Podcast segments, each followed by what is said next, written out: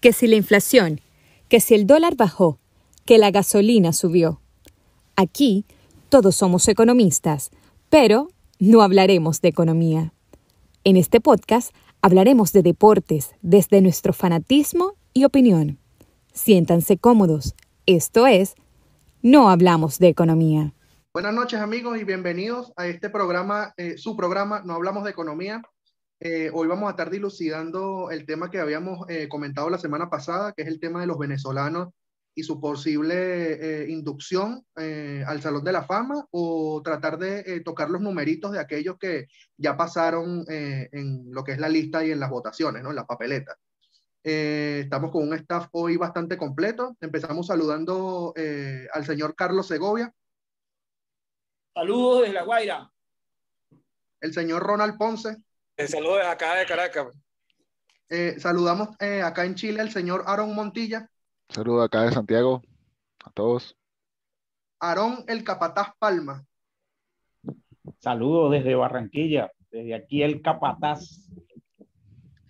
Y eh, bueno, hoy tenemos un invitado especial, muy especial, con el cual debo decir que lo escuché durante muchísimos años como magallanero que soy en el circuito eh, radial del, del, equipo de los navegantes del Magallanes. Eh, una persona que, bueno, a pesar de, de, obviamente su fanatismo por, por, el equipo que yo, del cual soy parte, es una persona que yo considero muy sobria eh, y bastante objetivo al momento de la lectura de, del juego del béisbol, ¿no? como le dije, ya son muchísimos años que, bueno, duré escuchándolo en el circuito y de verdad que me parece eh, un caballero tanto dentro del terreno como fuera de él. Eh, debo aclarar que eh, en el momento que se le hizo la conexión para ver si podía participar en el programa, sin ningún problema dijo que sí. eso muestra bastante su calidad humana y su humildad. no es más que el señor Giner García, para el cual pido un breve aplauso en la entrada. Bien, bien. y bueno, saludos Giner. espero que estés bien y si tienes alguna palabra de introducción, ¿no? Estar con ustedes, compartir con ustedes. Gracias por, por la invitación. Veo que algunos están fuera del país, en Chile, Colombia. Eh, pero bueno, para mí es un, placer conversar con usted, con Ángel, antes de, de, poner, no sé si todos son economistas y que han de de béisbol. Exacto. Así es. Okay. Entonces, bueno, eh, sin mucho preámbulo, eh, voy a tratar de como dejar de introducción a algunos de los venezolanos que pudieran estar en discusión eh, empiezo mencionando uno que eh, se ha mantenido en las papeletas eh, en los últimos años. Yo de verdad pensé iba a ser descartado y no lo ha sido. De hecho, se ha mantenido en el orden de entre el 10 y el 15%. Y no es más que Bob Abreu. Bob Abreu ha sido un jugador, o fue un jugador completísimo en su, en su momento, un jugador de las cinco herramientas. también tenemos al, al, señor Johan Santana, también fue descartado, fue dos veces John, pero como lo hemos conversado en programas anteriores, Quizás eh, esa lesión del hombro lo sacó temprano del béisbol. Mm. El nombre Omar Vizquel, cómo no, 11 guantes de oro. Eh, tiene sus detractores, los cuales ya conocemos todos. Andrés Galarraga, eh, pero bueno, quiero darle el pase a, bueno, al, señor de la experiencia acá dentro del panel de nosotros, que es Ronald Ponce, a ver qué nos trae el día de hoy, Ronald. Buenas noches. Un placer nuevamente saludarle a, a nuestro invitado especial hoy, el señor Giner García. Este, como vemos, estamos en, en aceras distintas, pero este, este nombre, Leonel Caracas y Navegante del Magallanes, no, no, es más que símbolo de, de, de béisbol. bueno, y en principio, este, el, el, los cronistas norteamericanos son muy difíciles, son bastante, en su mayoría son los que más votan para el Salón de la Fama, pero este, ya eh, entre la, evolución que ha tenido el, béisbol, la pelota de los últimos 10, 20 años, no van a tener, no van a poder contemplar ese sentido de que el latino tiene que estar en el Hall de la Fama, porque no puede ser que, como comentábamos en uno de estos programas, Scott Rowland es casi, casi Hall de la Fama ya, eh, con números sumamente inferiores o un poco inferiores a, que, a lo que dejó Andrés Galarraga, por ejemplo. Eh, Omar Vizquén no tiene discusión como shortstop con ninguno de los shortstop activos ni recién retirados, como por ejemplo Derillita a la defensiva. Pues este, a la defensiva Vizquén solo puede discutir con los que ya están en el Hall de la Fama. como Aparicio, Luapli, Ozzy y esa serie de, de, de que, que, están, que descansan en el Salón de la Fama. El otro venezolano, después de Vizquel, que yo veo con las más grandes posibilidades de estar allí, es Miguel Cabrera, que todavía está activo. Miguel Cabrera tiene los números absolutamente ya necesarios en, en, corriendo para entrar al Hall de la Fama Solo necesita eh, un, buen rush, final de su carrera, eh, mantenerse un poco sano estos dos o tres años que creo que le puedan quedar y, y, darle y tener la suerte entre unos ocho años de estar ahí en el juego y que tengamos nosotros la salud y la suerte de verlo entrar. Pues. De los que yo creo que pudieron haber entrado, ya Ángel nombró uno, que es Joan Santana, eh, las lesiones lo sacaron, lamentablemente, iba un camino eh, grande, un lanzador de, de, un, de un, poder de, eh, de tremendo, eh, un, un, porcentaje de ganado alto, dos sayón, eso lo dice todo, pero las lesiones lamentablemente lo sacaron. El mismo Andrés Galarraga, ya lo nombré, Andrés este, perdió muchas temporadas por lesiones, la enfermedad, eh, Andrés pudo haber estado allí, le faltó ese, eh, ese ángel, pues que aquellos años, terminando ya el béisbol romántico a este béisbol moderno, eh, lo dejó un poco de lado publicitariamente. Quien considero que debe estar en de la fama, que lo vi jugar, fue, es David Concepción. David Concepción también está en, para la época de los años 70, David debuta en el año 70, este, y se retira en 1988. David tiene los números para los shortstop de, ese, de esos años. No los números que piden a los shortstop, que Omar que los, los eh, opaca con su defensiva, pues, a pesar de que dio 2.800 y, pero son 11 guantes de oro y eso, eso no lo va a ganar. El que lo podía ganar ya lo ganó y le, se la, le sacó dos que era Smith. Este, pero David tiene, tuvo los números que pudo que pudo haber llegado a de la Fama. Eh, vamos a ver rápidamente qué nos trae eh, Carlos el día de hoy. ¿Qué jugador piensas tú que eh, pudiera estar eh, posiblemente en una discusión, si es que lo hubiera? Un saludo, buenas noches y gracias por, por la invitación nuevamente para ser parte del programa. Y a Giner, gracias por aceptarla también, porque nos honra con su visita. Este, ustedes saben que los supuestos y lo que ya no están y tal, nada de eso me gusta. Para mí sale de la lista inmediatamente Johan Santana y Andrés Galarraga. No cuentan. Para mí no cuentan.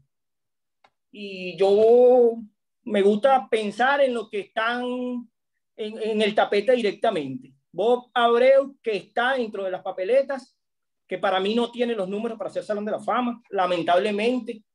Este, creo que se queda corto, siendo uno de los mejores peloteros que ha nacido en este país, uno de los peloteros más completos, pero creo que no le dan los números totales para, para estar. De Omar Vizquel no tengo ninguna duda que es un pelotero Salón de la Fama. y creo que, bueno, eh, el, el tema defensivo, que, que, es lo que, que es su bandera, eh, ha llevado a muchos a creer que solamente Vizquel cogía rolling en el señor Stop. Y resulta que es un pelotero que tiene más de 2.800 hits y eso también cuenta un pelotero con una gran durabilidad en el béisbol, 23, 23 años jugando pelota a, a, un buen nivel. Creo que, bueno, hay cosas extra béisbol que este año lo afectaron y por eso bajó hasta tres puntos en la puntuación total, pero esperemos que en, los próximos, en, la, en la próxima votación eh, sea considerado para, para ello. Y el otro que tiene potencial eh, así no llega a, a, los 3.000 a los 3.000 hits, perdón, es Miguel Cabrera. Miguel Cabrera ya tiene carrera de Salón de la Fama. Miguel Cabrera se retira mañana y con los números totales que tiene, eh, debería estar en el Salón de los Inmortales. Eh, hablábamos nosotros en privado del tema de José Altuve, creo que aún no tiene la carrera suficiente. Creo que Altuve con 10 años en el béisbol le falta carrera para, para, para formarse ese camino hacia, hacia el Salón de la Fama. Es un pelotero fuera de serie, lo demostró. Los últimos dos años ha venido en decadencia, quizás por el tema de lesiones, quizás por un tema luego del escándalo del, del robo de señas, tal vez eso le afectó y por eso hemos visto un poco desmejorado, desmejorado sus números, pero tengo confianza en que en los próximos 3, 4 años repunta y se hace 7 años buenos más y, estamos hablando de un pelotero que va al Salón de la Fama. Creo que esos son para mí los, los únicos que entran en discusión. Abreu, Vizquel y Miguel Cabrera. De Altuve hablaremos dentro de 5 años. Bueno, si esto fuera un line-up, ya irían tres bateando, ¿no? Entonces, eh, iría con el cuarto bate eh, del line-up, que es el invitado del día de hoy, el señor Giner García, al cual quisiera eh, hacerle la misma pregunta que les, he hecho a todos, en el caso de que si piensa que hay algún jugador que podría colarse seriamente en esta discusión, y qué jugador o, o qué tipo de jugador considera él que debe haberlo visto jugar, que era David Concepción. O sea, realmente David Concepción era un fuera de serie o realmente no lo era? Quisiera saber tu opinión en este tema. Gracias, gracias nuevamente por, por permitirme estar con ustedes y, hablar de este tema tan interesante. Eh, varias cosas eh, que me parece, me eh, coincido tanto con Bruno como con Carlos. El caso de David Concepción, voy a ir del de, más antiguo hacia lo más cercano. Yo creo que David Concepción lamentablemente no fue tomado en serio como debían eh, por los electores del Salón de la Fama, porque eh, David creo yo que reúne todos los, requisitos para haber sido seleccionado, bien sea por eh, la Asociación de Escritores de Béisbol o por el Comité de Veteranos, ¿no? que, se, que se creó justamente con el objetivo de, de revisar esos casos especiales de aquellos peloteros que se consideraba con, con méritos y que en realidad no, nunca fueron electos al Salón de la Fama. Eh, David fue el mejor shortstop de su era, de su generación. Además de eso, eh, cuando nos trasladamos a los 80 y a los 70, a los 70 cuando él comienza su carrera, el prototipo del shortstop no era el prototipo que vimos después, Alex Rodríguez, Derek Jeter, eh, eh Nomar García Parra, Miguel Tejada, ninguno de esos peloteros, es decir, ese prototipo de, que vimos después no existía prácticamente en los 70 y 80 porque los campos cortos se les pedía fildear, pero no se les pedía... Mateo.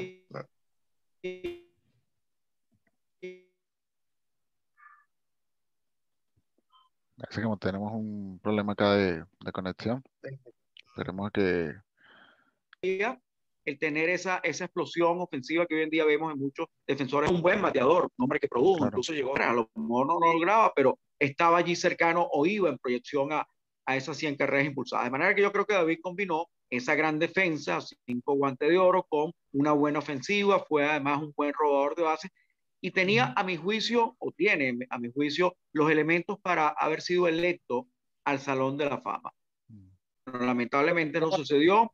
Eh, más adelante, Andrés Galarraga, que a él lo afectó mucho el hecho de haber jugado en Colombia. Hablé con un eh, periodista que yo pensaba que Andrés Galarraga era un salón de la fama. Me dijo, con esos números en Colorado, eh, los que votan toman en consideración ese aspecto y, y consideran que jugar en Colorado es una gran mentira pero eh, por otra parte ustedes ven como Larry Walker sí llegó al Salón de la Fama, ¿no? Entonces, porque tú a veces te das cuenta con números eh, eh, similares a una misma época, o un mismo estadio, en ese tipo de que lo afectó el haber jugado la de los Rockies de Colorado. Miguel Cabrera, Salón de la Fama, así decida mañana no jugar esta temporada y retirar. Todos los somos al, momento de, su retiro, los Fama y Salón de la Fama en su primer año. Estamos hablando de estos tiempos y evidentemente que hay no son muy interesantes, son los de Juan Santana, porque eh, casualmente esto ya he estado leyendo eh, justamente algunos estudios sobre Joan Santana y lo comparan, por ejemplo, con Sandy Koufax. Sandy Koufax, uno de los grandes lanzadores de toda la historia, pero Koufax también tuvo una carrera corta, ¿no? Él se retira cuando tiene la, el problema en el brazo con la enfermedad, no reumatismo y enfrento, pero dos números tan brillantes, tan cortas. En el caso es que aquellos eh, cinco años que tuvo Santana entre el 2004, cuando gana su primer Sayón, y el año 2008 aproximadamente, eh, son eh, un periodo muy, este, muy dominante, un periodo extraordinario comparado a, el que tuvo Pedro Martínez, algunos que tuvo Sandy Koufax, a otros que tuvo Roger Clement, en fin, eh, lo colocan allí. Sin embargo, para ser eh, claro, yo considero que Joan Santana se quedó un poco corto. Eh, Ronald hablaba acerca de las lesiones y ciertamente esa lesión que él tuvo en el hombro lo saca cuando él todavía tenía probablemente la diferencia para que sea un miembro del Salón de la Fama. son 11 guantes de oro, un pelotero que no, su marca de fábrica no fue el ofensivo, pero terminó dando más de 2.800 hits, un hombre que se hizo muy útil, que robó una cantidad importante de bases y que eh, es, a mi juicio yo he visto en el campo corto, digan lo que digan los sabermétricos con todas las, las estadísticas con que puedan señalar, evidentemente que fue Omar Vizquel. Y eso es Bob Abreu, ya para, para terminar, Abreu, un pelotero que era muy completo, que se destacó en muchos aspectos, pero que quizás el, el punto álgido con respecto a Bob Abreu es que no fue superlativo en prácticamente ninguno. Fue superlativo, diría yo, en el porcentaje envasado, y eso es importante. Pero Abreu nunca fue líder bate, nunca fue líder honronero, eh, nunca fue más valioso. Esos detallitos que quizás eran como que el último toque, ¿no? El último punto para terminar de redondear una carrera del Salón de la Fama. Esto no significa que no pueda llegar, quizás se pueda aumentar eh, su, su, puntuación para su votación para los próximos años. Eh, hay quienes han dicho algo que es muy cierto. Si Tim Raines está en el Salón de la Fama, si Harold Baines acaba de llegar al Salón de la Fama, bueno, ¿por qué no Abreu? Y cuando comparamos la carrera de Abreu con eh, Reigns con, eh, y con, Harold Baines, encontramos que están allí, allí. Están, son peloteros que, que mm, hay que compararlos. En el caso de Tim Reigns, lo único mejor que hizo Reigns que Abreu fue robar bases. Acumuló buenos números, pero no fue tampoco un super pelotero en, en otros aspectos. Desafortunadamente, él este año, cuando se suponía que iba a subir más, lo afectó todo esto. Ya darle el pase al capataz antes de que nos vayamos a, haciéndole una pregunta. Yo, por ejemplo, eh, hace eh, un mes, de hecho, hace un mes, mes y medio, leí un comentario de una persona en las redes sociales que decía de que, ¿por qué no comparar a Abreu con, con Ichiro, por ejemplo? O ¿por qué no comparar a Abreu con Tony Wynn? Con lo cual yo le dije, oye, o sea, yo creo que Abreu fue Abreu, pero hay que respetar a la gente que está en las, o sea, en las grandes ligas, eh, eh, eh, en modo, hablando en tono de broma, ¿no? Pero, Compáralo con un pelotero de su nivel, no con uno infinitamente superior. Pero fíjense algo, desde hace más o menos también 15 días, 3 semanas, y lo conversé con Ronald, estoy viendo o como que tratando de estudiar a fondo lo que es el tema del WAR, ¿no? que el WAR eh, son, en resumidas cuentas, los juegos que te hizo jugar, que, te hizo ganar ese jugador por encima de un jugador promedio, ¿no? Que este es un número, esto es sabermétrico completamente, ¿no? Pero fíjense algo que quería decirle, y, le doy el pase al capataz. Bo Abreu en WAR está por arriba de peloteros. Le, le, voy a hacer la mención solamente para que sepan. De Andy Perry, de Ichiro Suzuki, de Mike Piazza, de Vladimir Guerrero, de Mark Borley de John Olerud y del señor Bobby Bond. O sea, estamos hablando de que Abreu solo, por encima de un jugador promedio, ganó muchísimos más juegos que estos jugadores que he nombrado, que muchos son Salón de la Fama. Entonces, Le, hago el pase, le, hago el pase al capataz para ver qué nos trae el día de hoy. Bueno, eh, primeramente un honor eh, estar nuevamente en este programa y con invitado especial. Agradecidos por, por todo esto que se ha generado. Eh, por, algo te pusiste la gorra. claro, tenía que ir preparado. No podía fallar hoy.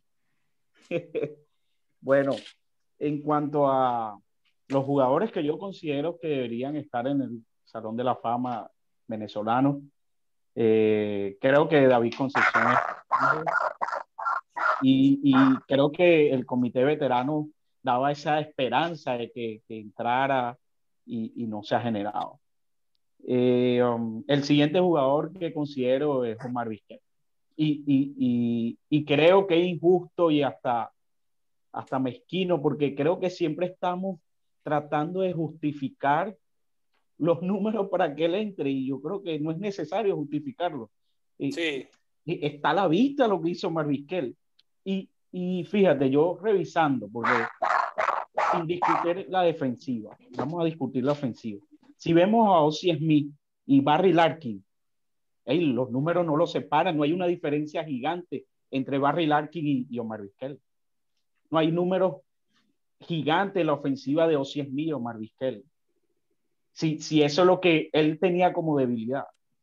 Y, y, y si es debilidad da, pegar más de 2.800 y bueno, entonces, ¿qué, qué, qué se espera de un pelotero, un shortstop? Que en la defensiva no hay ninguna discusión. Eh, el segundo pelotero, o antes de, de hablar de, de, mi último, de mis últimos dos peloteros que considero que puedan estar o tienen probabilidades, creo que a pesar de, de, lo, de los magallaneros, Joan Santana creo que le faltó algunos años de salud para terminar de completar esa gran carrera que tuvo y, y, ser considerado para el Salón de la Fama. Boabreu, yo uno de los jugadores más completos ciertamente que he visto, pero le faltaba como la guinda del pastel, como dijo el señor García, eh, ser ese pelotero MVP o ese, ese campeón de jonrón, ese campeón de, de, de, de, de carreras impulsadas. Le faltó eso para completar los números. Mi, mi siguiente dos jugadores es el papá Miguel Cabrera. Eh, eh, si se retira hoy, tiene los mismos o números parecidos al Conde Black, es decir, el Salón de la Fama. Y, y, creemos que, que, va a lograr llegar a los 3.000 y los 500 honrones. Y eso, bueno, ya termina de completar su carrera. El siguiente que considero, y, y por algunas por, por algunas temporadas que, que, hizo muy buenas y tiene el récord de más salvados en una temporada es Francisco Rodríguez. Creo que tiene algunos números para, para, para discutir y que, y que esté en las papeletas.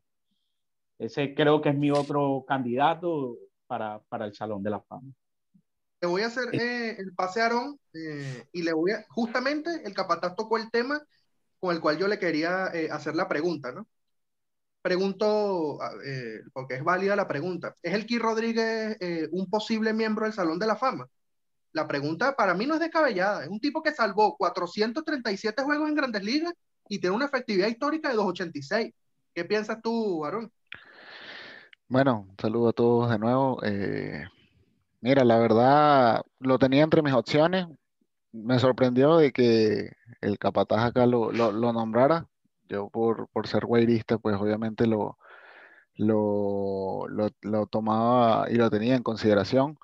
Para mí sí, o sea, bueno, capaz ya después en la, en la votación eh, dirán otra cosa, verán muy bien, muy fino los números, eh, saldrá la quinta pata del gato, qué sé yo. O sea, de verdad, mira, para mí tiene muchas opciones. O sea, bueno, o sea, como te digo, en el futuro se verá si de verdad llega a entrar o no, pero, pero para mí sí, bueno, y siendo guairista sería, sería excelente que, que él con, con, los números que dejó entre en el Salón de la Fama. Ya conversando eh, y dando mis otras opciones, eh, una mención especial a, David Concepción, a pesar de que no lo vi. Eh, bueno, mis padres son, son de los Tigres y, y, fue un ídolo para ellos, así que, que bueno, en ese sentido eh, como shortstop y, a nivel de béisbol venezolano, pues es un, es un estandarte, pues es un ídolo. Eh, o de, ¿qué, hablar de Marvisquel? Bueno, Marvisquel yo creo que es poco que decir, los números hablan por él, así que de verdad que no tengo nada que decir, o sea, indiscutible. En cuanto a números y, a lo que es el juego y, en su posición como tal, pienso que es Hall de la Fama sí o sí. Y el otro que indiscutiblemente para mí también lo será en el futuro, como ya bien lo dijeron mis compañeros anteriormente, pues Miguel Cabrera tiene los números de sobra para hacerlo. Espero que siga aumentando esos números en los años que le quedan. Y nada, pues esperando, esperando que cuando lleguen las votaciones dentro de cinco o seis, los años que tengan que llegar, eh, pues este, que, que, lleguen a entrar y, y que sea una alegría para todos nosotros los venezolanos.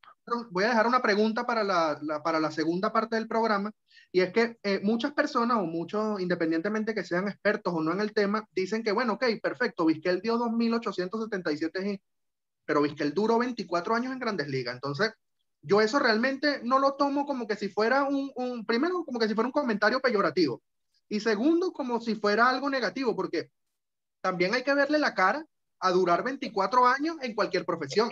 Eso también es positivo, eso es la durabilidad de un pelotero. Exacto, y, y, era lo que hablabas en uno de los programas recientes. Eh, ya prácticamente no estamos viendo jugadores con más de 20 años en grandes ligas. Eh, Vizquel fue el último bastión en esto, y lo comentaste tú con esas mismas palabras textuales, Carlos. Pero que queda ahorita creo que Albert Pujols.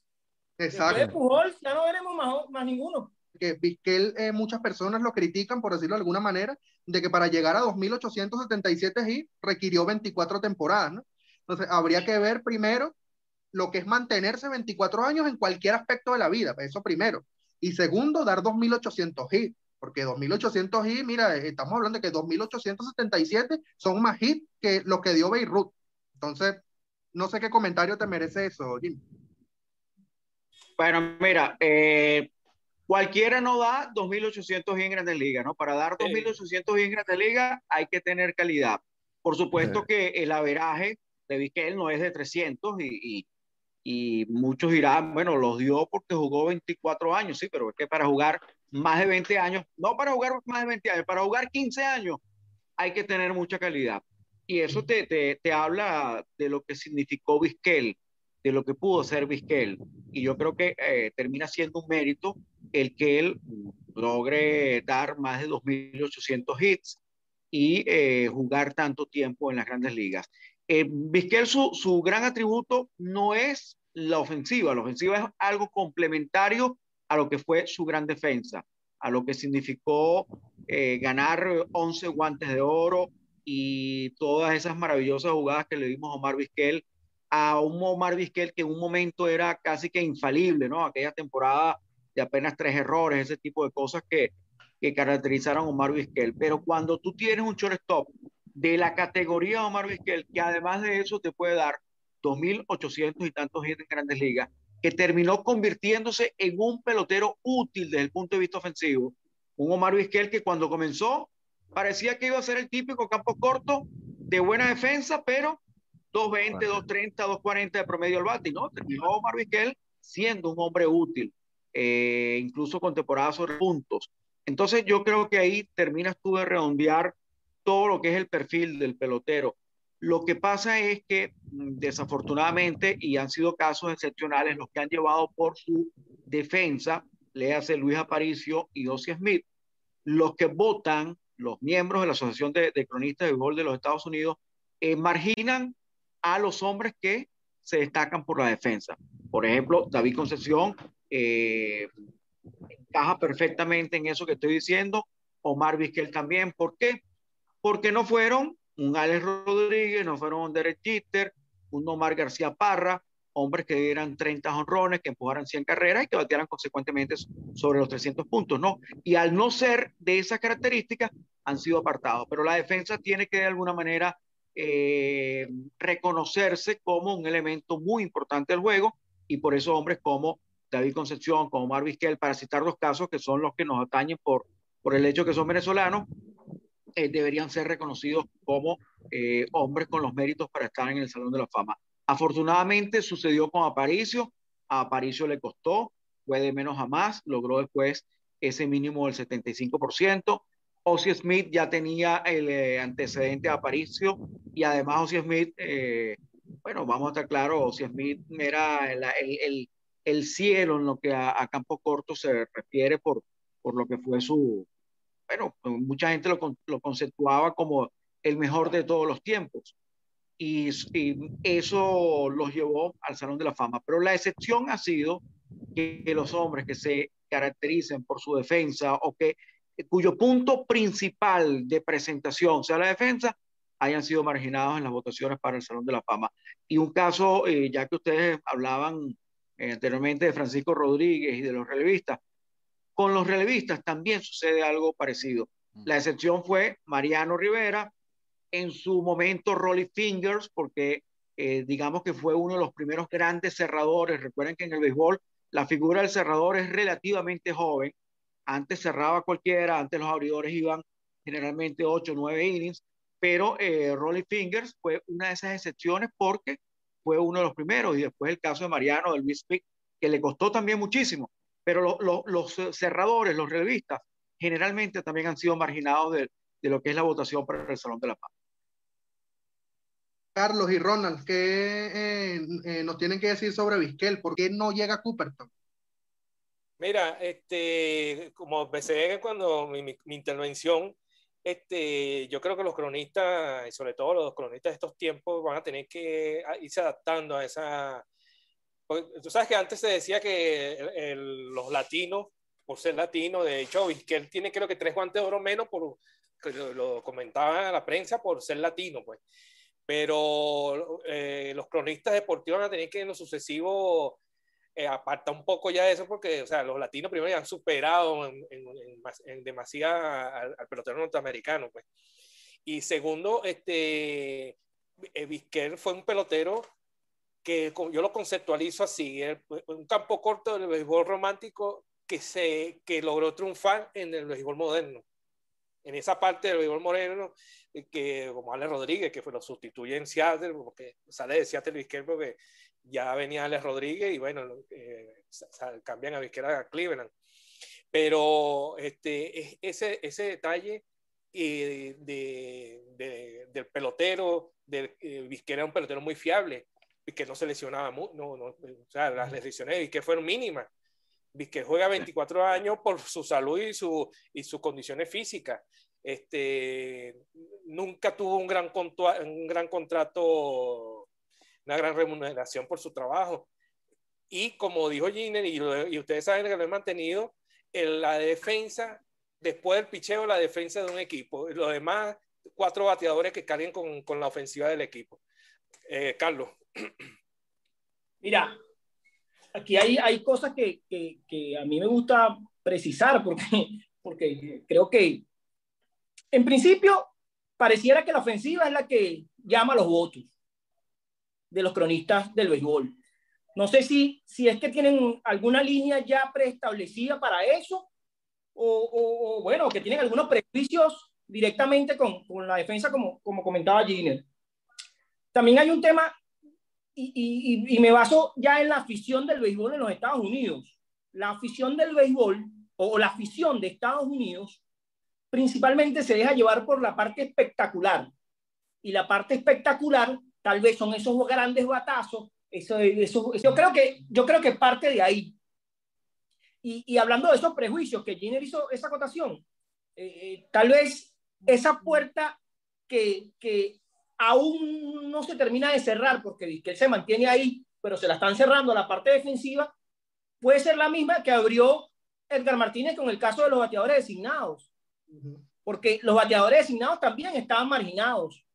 ¿O por qué ahora entra Trevor Hoffman, Mariano Rivera de la manera que entra, Lee Smith que entra también, eh, con los relevistas? Porque sí, definitivamente hay un tema que los cronistas manejan con, con, algunos prejuicios, todo eso. Entonces, él quizás por ser la transición real entre ese shortstop netamente defensivo, que lo vemos, que aporta ofensivamente, pero que aún no se convierte en el shortstop de, de ahora, de esta época, eh, que nace con Alex Rodríguez realmente. A lo mejor por el estar en esa transición, todavía no, no, no creen que, que, que él podía aportar eh, con el bate. Pero es un tipo que batea 272. O sea, 272 te la compro. Te la compro. Claro, perfectamente. Sobre todo con ese guante, Carlos. Sobre todo con ese guante. Claro, tú dices, 272, serie. Claro, lo quiero de equipo. Entonces, no tengo ninguna duda. Pero bueno, eh, eh, pudiera, ser, pudiera ser eso y, confiamos en que, en que estos años por venir se le abra la mente a esos cronistas y, hay renovación con, con, todo esto. Todo, todo el tiempo se están renovando la gente que va ingresando y que, bueno, que traigan esa idea y, y le den su oportunidad de, de, ser inmortal, porque para nosotros lo es, pero queremos ver la plaquita Sound. Claro, claro. Sería el plus, el plus ya como para decidir, o sea, más que merecido, más que merecido. Dime. Ah, eh, amigo Giner. No, no, oh, no, parece que Giner tuvo problemas sí, de conexión y, tuvo que, ah, salir. Ok, no, le tenía, quería hablarle ya directamente con el asterisco que traía porque el, eh, hablando de liderazgo. Por eso se fue. Sí, yo creo hablando de liderazgo y de lo que él ha hablado de lo que él habló de, de, de esa relación de Abreu, de, de, haber sido líder en algunos departamentos, en varias temporadas. Yo tengo un asterisco aquí y que lo vimos, lo, vio él, lo vi yo jugar, que era, el señor Antonio Alma. Antonio Alma fue un pelotero este, que fue varios años líder jonronero de las grandes ligas. Este, fue el primer latino en ganar un millón de dólares, firmar un contrato por un millón de dólares. Fue, eh, al igual que Concepción, eh, perteneció a, grandes maquinarias. Este, Antonio Alma perteneció a uno de los ofiles, a uno de los mejores ofiles que califica, eh, catalogado de la historia, que, con Jim Wright y Dwight Evans. Pero en sí, Antonio Alma lo que lo perjudicó fueron las lesiones, porque la espectacularidad que pide, que está hablando Carlos ahorita, la tenía, que era sacar la bola del parque a mil millas, y el brazo y el outfield que era. Claro, pero los números totales, los números totales de Armas no dan, no, no, un tipo que no, no, no, de hecho, creo, de hecho, creo que Antonio Armas son dos o tres temporadas en las cuales saca más de 40 honrones y empuja más de 120 carreras, que es bastante, ¿no? Pero es un periodo corto también que no, no, claro, claro. 14 como... ¿Cuál No, no, no, juega mucho de ellos. Pero es lo que habla la, la historia, la proyección, la proyección que él tenía, eh, él perdió muchísimos años por lesiones. Más de 300 juegos por lesiones. Eso es lo que digo, la, la proyección. Así si no fuera por las lesiones y todo eso, pero creo que creo que no, no entra dentro de la discusión para mí, pues. Sí, claro. Bueno. No, no, no, es, es, uno de esos supuestos que no le gustan a, a Carla. Ah, claro. tipo que a 250 honrones. No. Sí, no, está fuera, está fuera de discusión. Ya sea, claro, es, que, es, que, para la fama cuentan los números totales, no los números claro. hechos en una... Claro, claro. No, eh, claro. Mi, pregunta, ya. mi pregunta iba basada en lo que pudo haber sido. Claro. Claro. Ah, Eso precisamente es lo que no le gusta a Carlos, pues la suposición. Sí, exacto. Y no, y no se hubiese lesionado. Ese es el asterisco que no le gusta a Carlos. Exacto. Eh, vamos a tratar de, de hacer como eh, una sección aquí que les había comentado, eh, sin dar mucho, mucho argumento, solamente sí o no y ya. le voy a preguntar a cada uno de varios peloteros, de nueve que tengo anotados acá, de para si ellos son o no son Salón de la Fama. Bueno, para exaltarlo y hacerle una placa acá en, en, No Hablamos de Economía. No Hablamos de Economía, claro. Entonces, eh, empezamos. Esto no, no tiene un orden específico. Entonces, sí o no, y ya, y vemos si es exaltado o no. Eh, Concepción, empiezo yo, para mí, sí. El señor Ronald, ¿qué piensa? Concepción, ¿sí o no es Salón de la Fama? Sí. Okay. Aarón Montilla, ¿Concepción es o no es Salón de la Fama? Sí, totalmente, totalmente el Capataz Palma, Concepción es o no es Salón de la Fama? Sí, sí. Carlos Segovia, ¿es o no es Salón de la Fama Concepción? Sí es, sí es. Perfecto, vamos con el siguiente. Eh, Ordóñez, Ángel, dice que no. El señor Ronald. Bueno, que es el mismo caso del que estábamos hablando de Antonio Alma, ¿no? No podemos ir en su puesto, pues. Aarón Montilla. Mira, Lamentablemente no, no para mí no. no, menos. ¿eh? No, no, no. No. Segovia, Maglio. No, no, no, no dio ni siquiera 300 honrones en Grandes Ligas. Perfecto. Aunque tuvo, bueno, tuvo también una buena temporada en la cual se, se lo terminó quitando a Ale Rodríguez en esa temporada monstruosa, ¿no? Claro, claro, y fue campeón bate, pero, pero no, pero no dio 300 en Grandes Ligas y eso es importante, eso es un número redondo. Ok, vamos con el kit Ronald, el kit Rodríguez.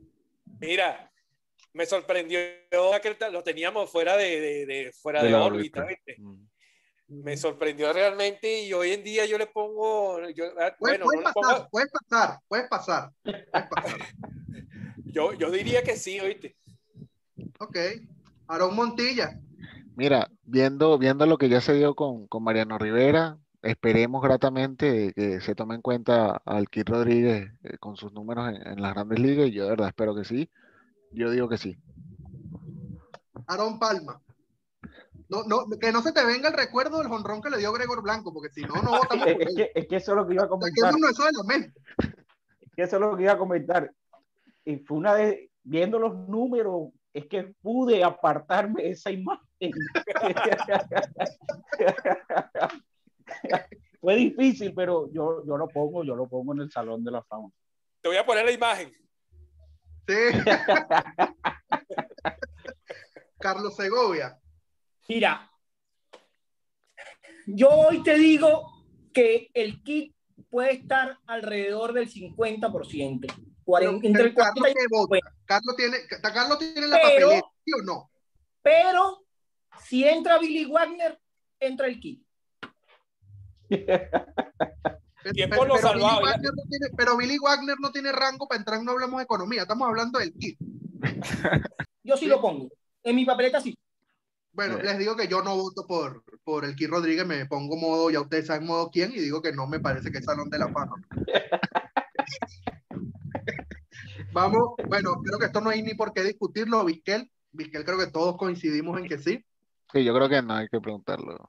No hace falta. Ahora creo que todos coincidimos en que no. Freddy García, para mí no, es Salón de la Fama, no, no, tiene los números suficientes. No. Este es interesante. Andrés Galarraga, Ronald. Este. Bueno, lamentablemente, hasta donde llegamos con él, yo diría que no. Ya. Aaron Montilla. No, tampoco. Los números no lo alcanzan. Lamentablemente. Aaron Palma. Oye, tristemente digo que no, pero Galarraga era un señor jugando ese béisbol, pero las lesiones, la enfermedad y todo lo, lo apagaron. Segovia. No. Yo también eh, bueno, creo que en esto no hay discusión tampoco. Miguel Cabrera, creo que todos coincidimos en que se sí. Se retira mañana es Salón de la Fama. Para mí no necesita los 500 honrones y los 3000 Así es. Así es. Eh, vamos con una pregunta interesante. ¿Vos Abreu, Ronald? No. Mira, este, como esto se trata de sí no,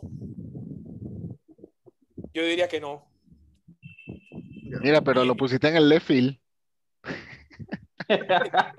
¡Qué carajo! ¿qué sabe? lo mejor que he visto es que, que no tenía el field, porque o sea, a mí me gusta más la defensiva que el bate y Manny Ramírez a mí no me...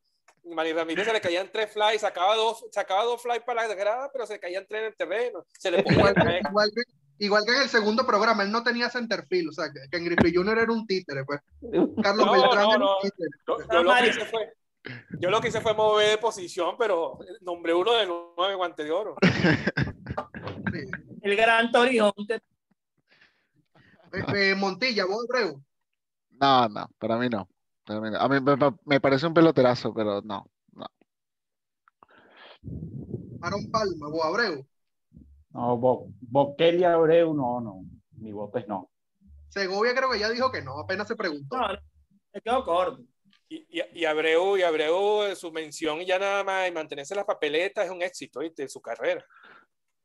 Yo digo que no, pero de verdad que eh, sí, eh, va pasando el tiempo y yo siendo votante en una cuestión seria, me empezaría a pegar la presión bastante porque Abreu, a pesar de que le hizo falta ese último, ese último plus, como comentó Giner y varios de ustedes empezando el programa, mira, Abreu era un tipo fuera de serie, o sea, Abreu fue un tipo que tuvo nueve años 2020, de hecho coqueteó o estuvo un año en el 30-30.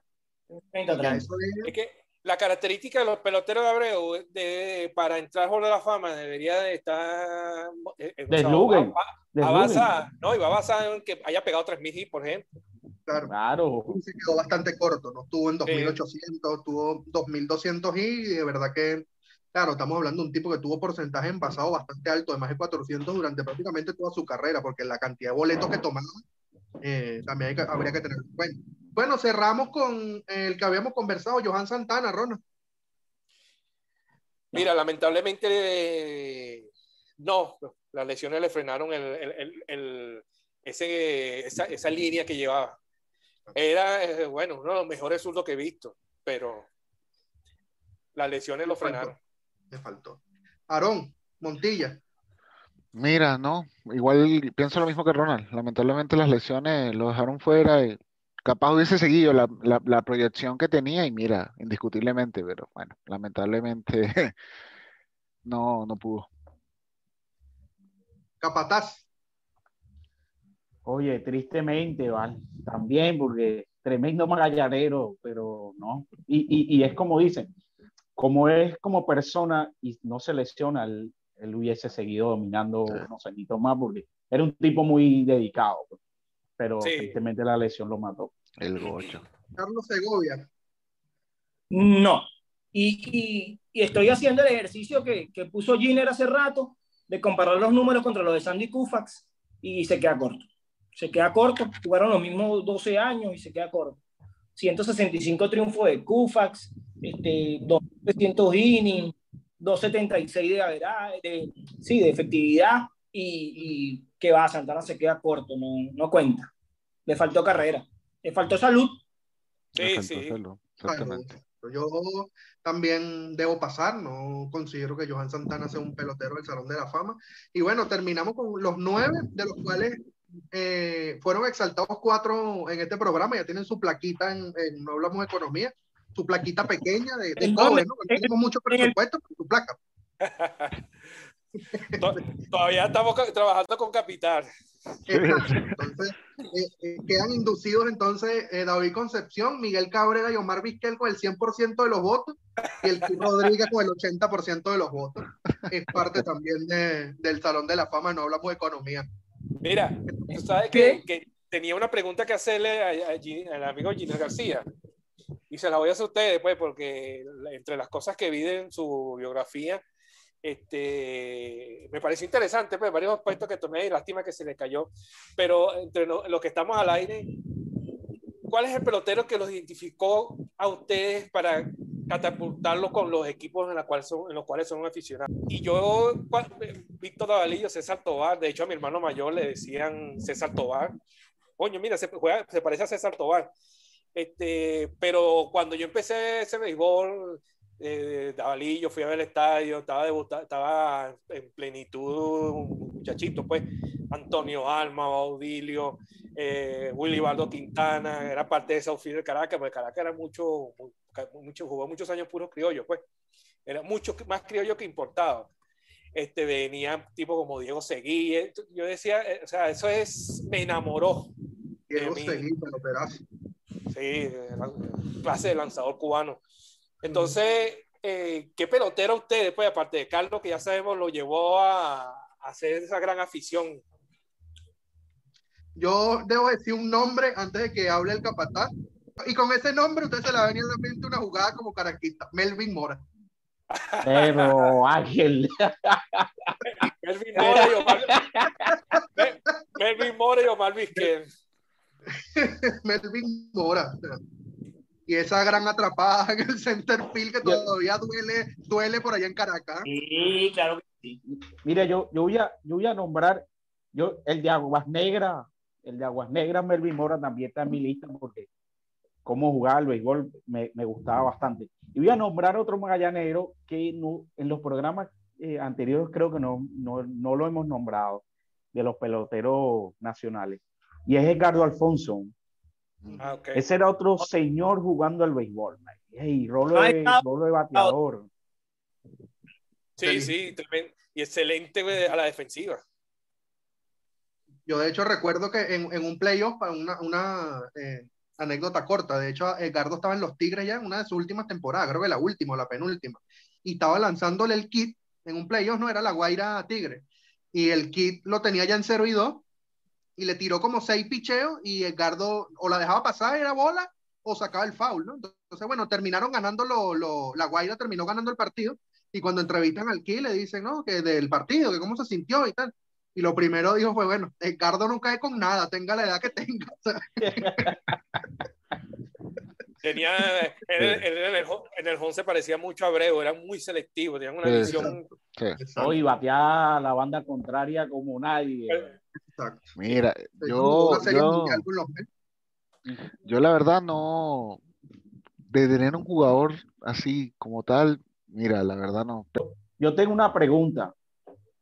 Eh, Ángel, tú, tenías una lista de nueve peloteros venezolanos posibles Hall de la Fama.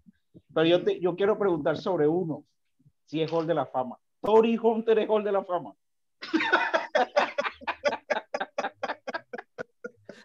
Mira, bueno, sin comentarios. Fíjate, tú algo, fíjate tú algo, Palma, que Tori Hunter, para su característica como pelotero, de creo que cerca de 300, más de 300 honrones, 9 guantes de oro, Este, ya te voy a decir, 2.452 y 353 honrones. Y 1.391 empujadas, ¿viste? 2.400. En ninguna, en ninguna, o sea, yo te puedo hablar de que fácil, el 80% de la temporada nunca, no batió más de 300. Entonces, ya eso es una, ya, eso es un, lastre, pues, en su, carrera. Su promedio de por día fue 2.77. Bueno, batió 3.13 en el 2012 y 3.04 en el 2013. Y ya. Y ya. Sí, le, falta ese, ese liderazgo que estamos hablando ahorita, pues. No, no, mira, lo de Tori Hunter de verdad. Eh, tampoco, tampoco, era tan del montón. Tampoco era no, no, no, no, no, era del montón. No descabellado. Yo lo que, lo que critiqué en su momento es que tú no puedes correr a, Ken Griffith Jr. para poner ahí a Tori Hunter. Esa es la cuestión. Es que yo hablé, yo hablé con, con yo, yo, hablé con ellos y, y aceptaron, pues, eh, Tori Hunter ah, más joven. La rotación, aceptaron la rotación. Sí, sí, sí, Tori Hunter era más joven y tengo uno de los asteriscos que no le gusta a Segovia, de los supuestos, ¿no? Yo sé que a él no le gusta, pero creo que es interesante. Pero tú no quieres hacer molestar igual. Sí, sí, y, y, te lo comenté, Ángel. ¿Qué hubiese sido de Félix Hernández en otro equipo? Mm. Un equipo campeón, competidor. Ey, no llega. Esa es, una, es una pregunta que no va a tener respuesta jamás. es que no podemos, no podemos saberlo, no podemos saber, porque a lo mejor se iba para los Yankees y, y lo reventaba el estadio. A lo mejor le pegaba la presión y lo reventaba el estadio, no lo sabemos. La prensa de Nueva York. Claro. Pero lo que le costaba con, su talento. yo creo que el, el, el, dato demoledor con Félix es que jamás ha pichado un juego de, de, de postemporada. Entonces ya ¿no? Y, y, algo que lo mata, que no llegó ni a 20, a 20 ganados en una temporada. Le costó a 19 ganados y, con mucho talento, pero el equipo no, no el equipo no ayudaba. Los, dejaba ganando. Y... Bueno. Ahora, él, él, fue el Feli Hernández de, de, de, de, su época, de su momento este, eh, eh, preciso. Este, en los Bravos de Atlanta, por decirte algo, un equipo insignia en su, en su, en lo que era el picheo, es otro cuento, es otro supuesto, pues. Lo sabemos, lo sabemos. tenemos, que analizar lo que vimos, los números que tenemos enfrente. Pues si Abreu hubiera jugado en, en el Magallanes, lo tuviéramos, lo tuviéramos odiando los caractistas pero no, en el Caracas. Bueno, muchos, eh, decían en esa época, muchos magallaneros en la época de, esa guerra del Caracas con que la ofila era Roger Cedeño o Abreu, este, en el, en el ¿quién era que estaba? No me recuerdo. Eh, decían que Richard Hidalgo era mejor que Abreu y oye, se sentaban a, se sentaban a charlar ahí, oíste. Richard Hidalgo eh, eh, esos años Richard Hidalgo estaba fuerte en Houston también. De hecho, tienen, eh, tiene, el empate en, en jonrones en una temporada en Grande Liga con 44 que lo comparte con Galarraga. Entonces, claro, claro. claro, claro. Por eso, pero ah, yo lo que digo es, en ese, hablando de supuesto, Richard pudo haber sido, pero no fue. Y Richard tiene las lesiones también lo liquidan muchísimo. Entonces, bueno, creo que con esto ha quedado bastante dilucidado el tema de, del Salón de la Fama. No sé si algo se les quedó para finalizar rápidamente, muchachos, en un minuto. No, lamentable que se le haya caído el, internet a Ginebra y el programa sí, Bueno, yo creo que una participación excelente, excelente participación. a pesar del internet, excelente. Gracias, darle las gracias por, por, por, por, oye, por, por permitirnos a nosotros tener el honor de, de, tenerlo en el programa y nada, y que ojalá en un futuro podamos, volver a tener. Claro que sí. Esperemos que sí. Y ya habíamos, que ya habíamos calentado el brazo, ya. Ya estábamos listos para el play. Ya tiene la, la, la invitación eh, hecha de que esta es su casa y puede participar cuando quiera, ¿no? Cuando vea el programa también. Eh, y bueno, repitiendo lo mismo, de verdad que eh, una persona muy sobria y bastante humilde, eh, a lo cual le doy las gracias por su sana y, nutritiva participación. Entonces, bueno, con esto cerramos el tema y nos vemos la próxima semana, muchachos. Bueno, buenísimo. Pues. Bueno, saludos. Saludos a todos. Suscríbanse. Denle like.